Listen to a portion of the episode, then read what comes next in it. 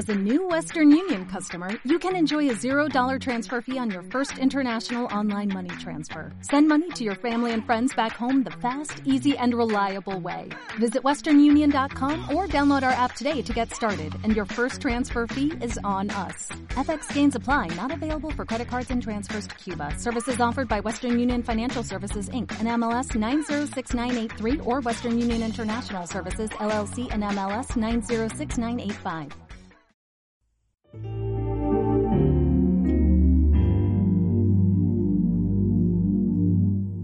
Bueno, bienvenidos y bienvenidas a un capítulo más de Desnudando Historias. Eh, como siempre es un placer tenerlos acá presentes. Eh, en, este, en este capítulo tengo la, el enorme placer de presentarles a, una gran amiga, Daniela Calderón. Eh, bienvenida. Muchas gracias. bueno, ella es arquitecta y para mí es, ella es como mi hermana mayor de, de Arqui y de, la vida también. He aprendido muchísimo de ella y es alguien que admiro y respeto demasiado. Así que en serio es un placer tenerla acá. Y bueno, Dani, como le comentaba, la, la idea es contarnos ahí dos, dos historias, ya sea de, de, su profesión, de su vida, todo este, en todo este capítulo que es la vida. Así es y entonces somos todos Dios. Bueno, primero muchas gracias por todas las palabras lindas que dijiste. Yo creo que yo a, vos también te veo como un hermano y ha sido súper lindo las experiencias que hemos compartido. De pronto empezamos por ahí. yo creo que nos conocimos por, por esa inquietud de, de hacer algo eh, más allá tal vez de la arquitectura tradicional o de lo que la gente ve como arquitectura tradicional. Y bueno, por ahí nos conocimos en proyectos urbanos, más de recuperación de espacios públicos, de, temas mucho más em, que la gente podría tachar tal vez para el área de sociales o para otras áreas, pero que al final la arquitectura también tiene algo que ver.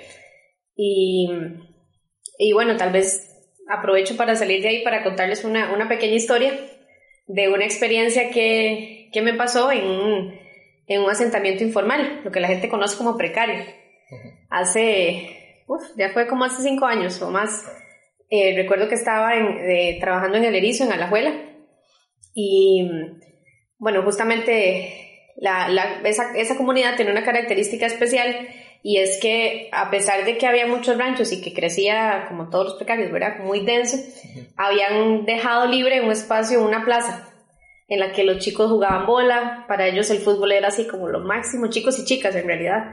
Entonces, bueno, se respetaba mucho ese espacio.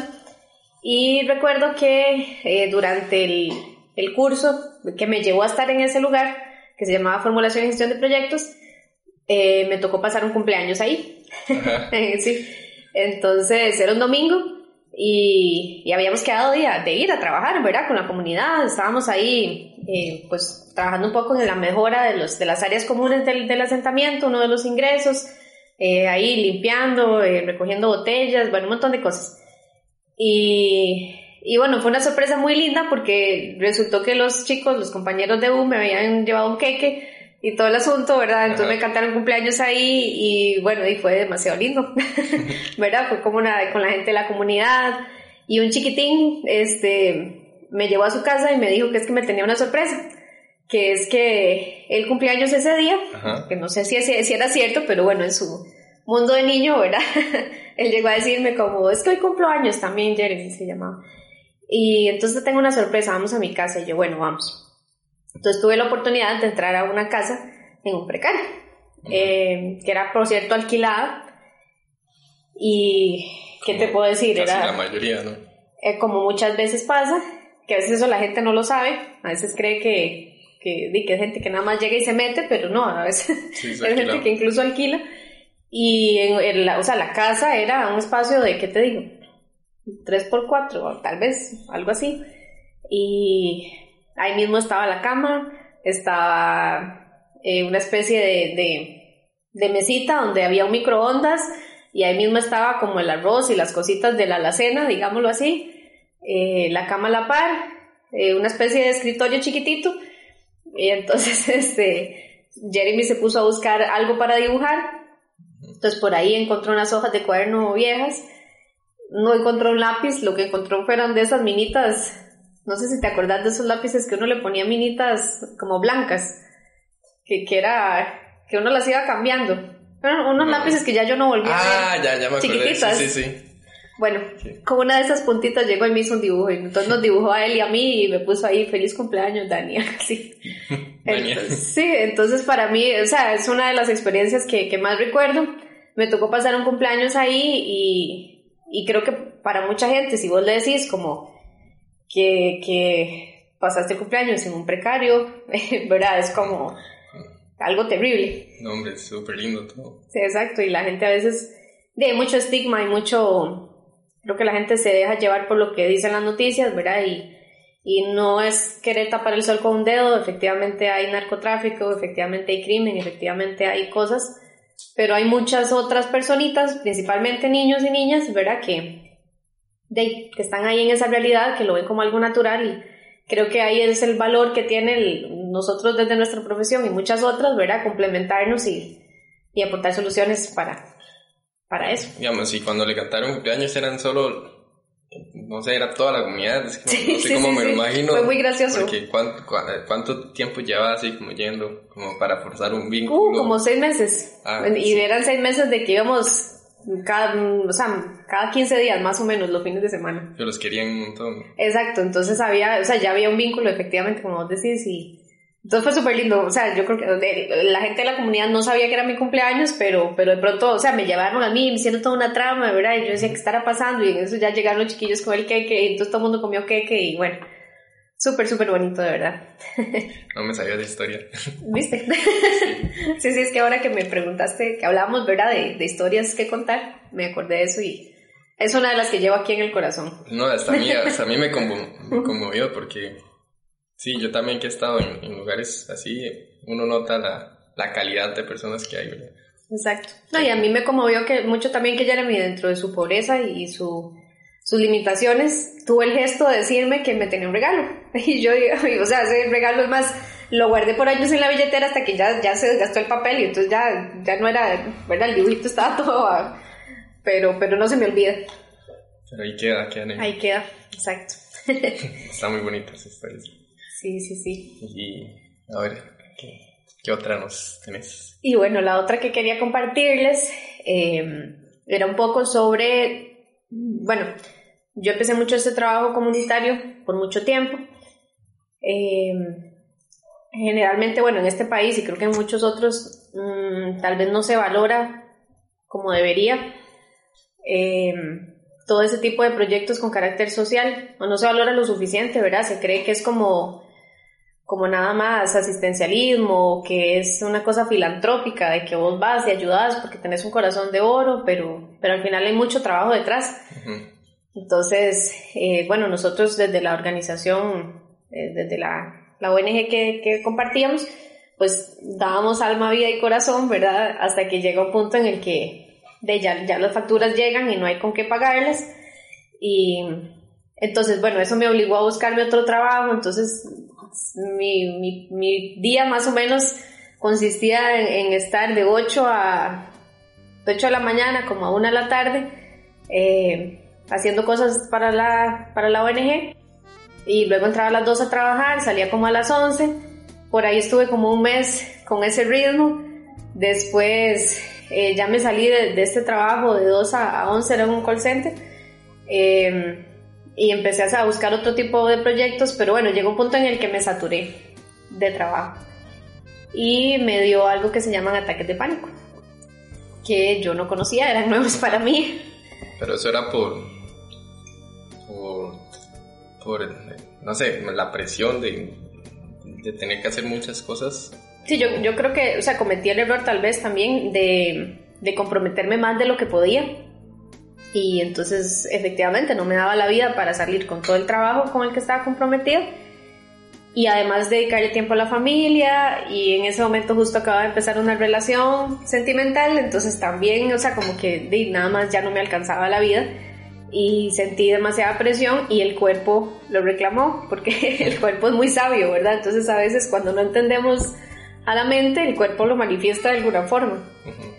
Y entonces recuerdo que, bueno, la vez que me empezó, eh, yo venía en un bus, me quise descomponer, pensé que era porque no había almorzado bien, un mal hábito, por cierto.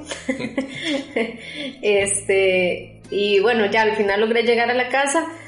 Al día siguiente igual me levanté mal, fui al médico, por ahí me dijeron que era una infección de oídos primero, ¿verdad? Porque creo que a veces ni los, los no, no todos, pero bueno, algunos médicos tal vez no son conscientes del tema de la salud mental. Entonces me salió con que era Dice lo más como, ¿qué es esto tan raro? Sí, sí, sí. Se está estresando. Sí, y entonces, bueno, después fui donde otro, me dijo que era una infección de orina y la cuestión es que tomé antibióticos como por dos semanas y yo igual me sentía mal. Eh, las piernas me dolían, eh, tenía miedo de salir, me empezó a dar agorafobia. Y hasta que fui a donde otro médico, el tercero, y este me dijo, o sea, llegué al consultorio, le conté mi historia, le enseñé todos mis exámenes, todos los antibióticos que me había tomado y me puse a llorar. y entonces, ya, o sea, me, me escuchó y, y me dijo, no, no, mira, lo que vos tenés son ataques de pánico. Eh, eso es que como, así como uno se enferma del estómago, se puede enfermar del cerebro. Tu cerebro en este momento está enfermo, le hace falta un alimento, digamos, que necesita para funcionar. Eh, esto pasa, tranquila, no sos la primera persona a la que le pasa, incluso me contó que a su esposa también había sufrido ataques de pánico. Entonces el tema de la empatía, ¿verdad? Yo lo sentí porque por primera vez un doctor me escuchó y me toda mi, mi- pues yo le decía es que no entiendo qué me pasa. Yo siempre he sido una persona muy activa. eh, me fui al otro lado del mundo sola y de pronto no puedo salir de mi casa. Sí. Entonces no entiendo qué me pasa. Entonces eh, ya, me, ya me explicó y pues me di cuenta de que esto es real, de que el tema de del, los ataques de pánico, la ansiedad, eh, todo esto di, es, es cierto. eh, y es un tema delicado y que no, yo creo que no deberíamos descuidar. A veces vivimos como en un modo automático, ¿verdad? De, de, de cumplir con todas las tareas y incluso con las relaciones familiares o Sí, cumplirle a todos excepto a uno mismo. que Exactamente. es como lo principal para poder cumplir de, de luego a los demás. mejor Exactamente. manera. Sí, yo creo que a mí me pasó mucho eso. Y bueno, lo, lo, lo positivo también de esta historia es que al final, eh, pues a pesar de que su- sufrí, ¿verdad? Caí como en una especie de depresión, ¿verdad? Me daba por llorar por cualquier cosa y no podía salir. Eso fue una de las cosas que a mí más me, me asustó. Yo decía, Dios mío, ¿cómo esto se vuelve algo incapacitante? Eh, pero bueno, lo positivo es que al final, pasando por ahí, uno se da cuenta de un montón de cosas eh, que existen, eh, de formas de tratarlo, de ejercicios de respiración, de, bueno, de todo, ¿verdad? O sea, y, y qué pasa y que bueno, a la fecha, casi dos años después de que me pasó, ya yo puedo volver a tomar un bus, ya puedo salir, ya, ya sé cómo controlarlo porque a veces me, a veces siento que me, me van a empezar a dar, ¿verdad? O tal vez no tan graves, pero algún ataque de ansiedad por alguna razón y, y ya puedo manejarlo mejor. Yo creo que lo más importante es saber por qué se, se origina y, y cómo uno puede... Uno, bueno, lo principal es darse cuenta que, que pasó y que uno lo puede resolver. Exacto, sí, y mejorar los hábitos, porque yo creo que lo mismo, o sea, yo, lo que vos decías ahora, uno se, se quiere quedarle bien a todo el mundo y de pronto no se queda bien a uno mismo, entonces no come bien, no duerme bien, no hace ejercicio. Ese es un grave problema Exacto. en la sociedad actual. Pero, Exactamente. Bueno, Dani, para, para ir concluyendo, ¿verdad? Con, con el podcast, eh, sí, sí nos gustaría a las personas que, que nos están escuchando, que, qué consejos o reflexiones, digamos, ya nos diste unas, ¿verdad? De esta Ujú. breve, eh, bueno, no breve, pero digamos, como brevemente consejos de reflexiones de, de esta última historia, pero de todo en general, digamos. Ah, tal vez futuros, futuras arquitectas o cualquier persona, la verdad, en general, antes que profesionales somos seres humanos, ¿verdad? ¿Qué les puedo decir? Bueno, mi consejo sería eso, que, que le dediquen tiempo a sí mismos, ¿verdad? O sea, como que, que entendamos que tenemos que estar saludables física y mentalmente para poder eh, apoyar a los demás.